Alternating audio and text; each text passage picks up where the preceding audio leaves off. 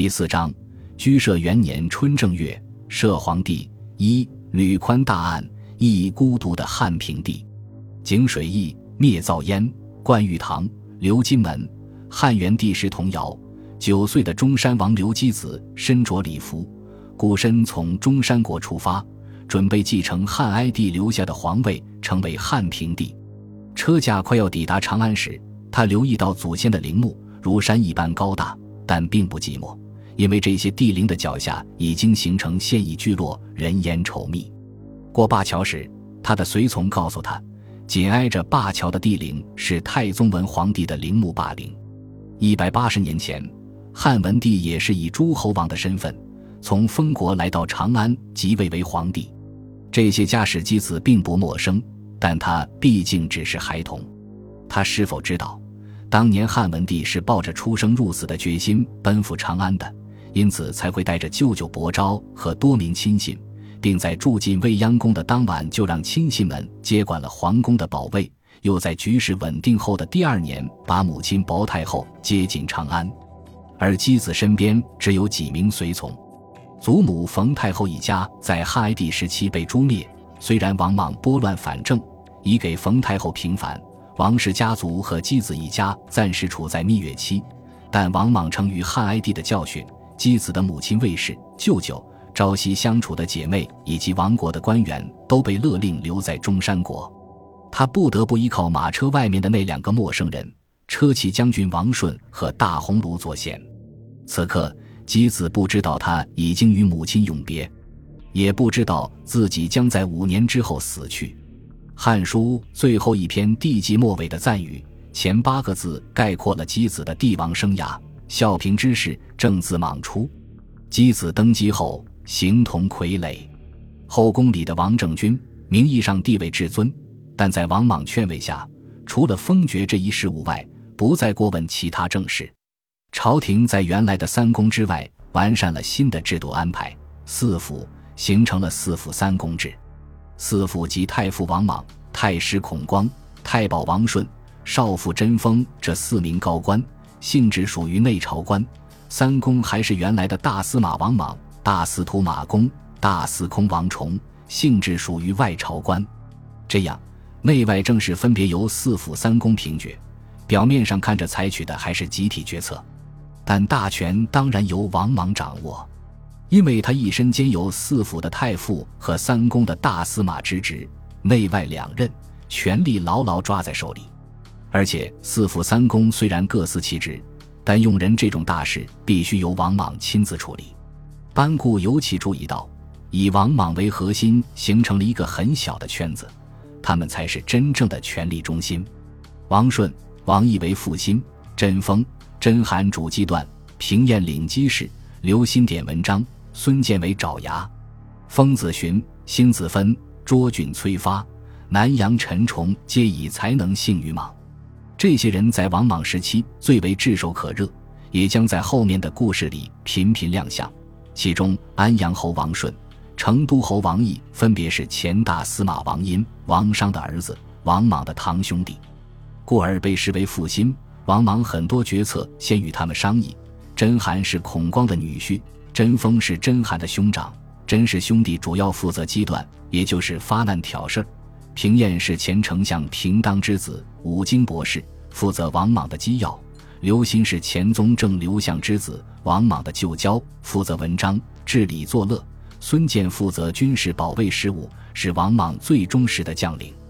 其他人，甄丰的儿子甄询、刘歆的儿子刘芬以及崔发、陈崇等资历尚浅，主要是对前面的大佬唯命是从，做具体事务。其中，崔发是儒生。精通符命之学，早年在家乡涿郡收徒讲学，尤其对《诗经》很有研究。他大概是怀着对王莽的崇拜前来投靠，因为擅长解说符命而被王莽笼络。陈崇大概曾是文法吏，胸怀谋略，性格深刻，下手也狠，被王莽引为爪牙。这俨然一个王莽的小朝廷，把控着汉廷的实权。倘若只考虑权力的因素，王莽不让魏氏家族来长安，当然是为了独善大权。但在当时儒家改革呼声高涨的情况下，王莽这么做自有一番过硬的道理，那就是为人后之意。所谓为人后，就是明确一个人在礼仪上是谁的后代，继承的是谁，逢年过节要给谁祭祀。这在汉朝是了不得的大事。一个人死后，倘若没有后人祭祀，那就是孤魂野鬼，是非常可怕的事情。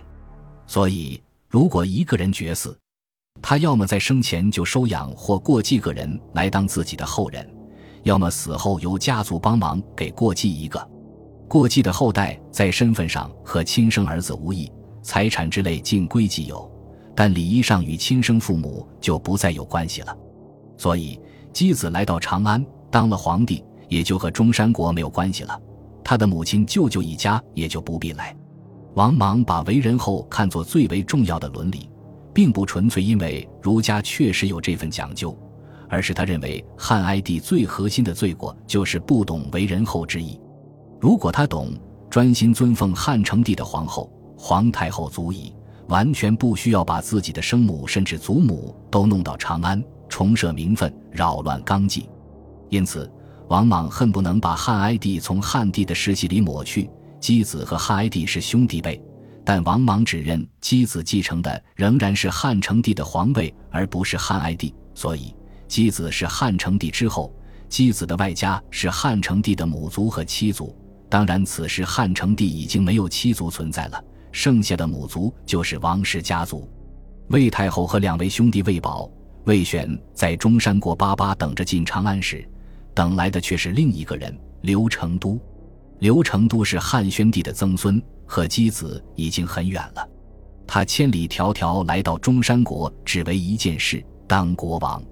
原来，基于为人后的考虑，箕子一走又没有兄弟，等于说中山国要绝嗣，箕子的父亲中山孝王也就没了香火。王莽体贴地考虑到这一点，让刘成都过继给中山孝王当儿子。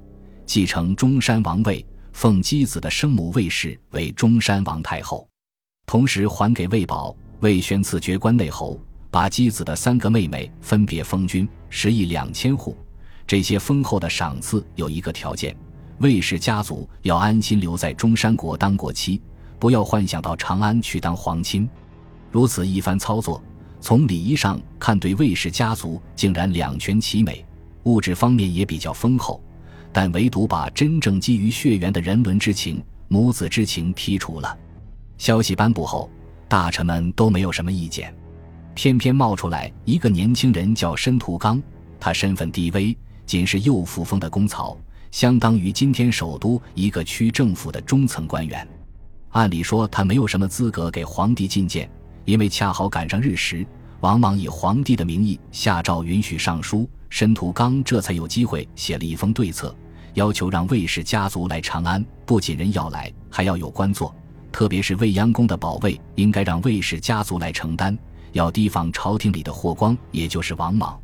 其中有一句话尤其显眼：“且汉家之治，虽人英贤，犹原姻戚，亲疏相错，度色渐细，诚所以安宗庙，重社稷也。”申屠刚点出汉代宫廷制度的一个传统：外戚和官僚要亲疏相错，彼此制衡。显然，他是把魏氏家族看作亲，而把王莽看作疏。这封对策让王莽大为恼火。要不是因为这是应照对策，言者无罪，王莽估计会杀掉申屠刚。这次只是斥责他违背大义，免职打发回家了。王莽当然忌讳这篇对策。但说申屠刚违背大义也是讲得通的，这个大义就是为人后之意。王氏家族是箕子父亲汉成帝的母族，是货真价实的外家，当然是亲，怎么能说是叔呢？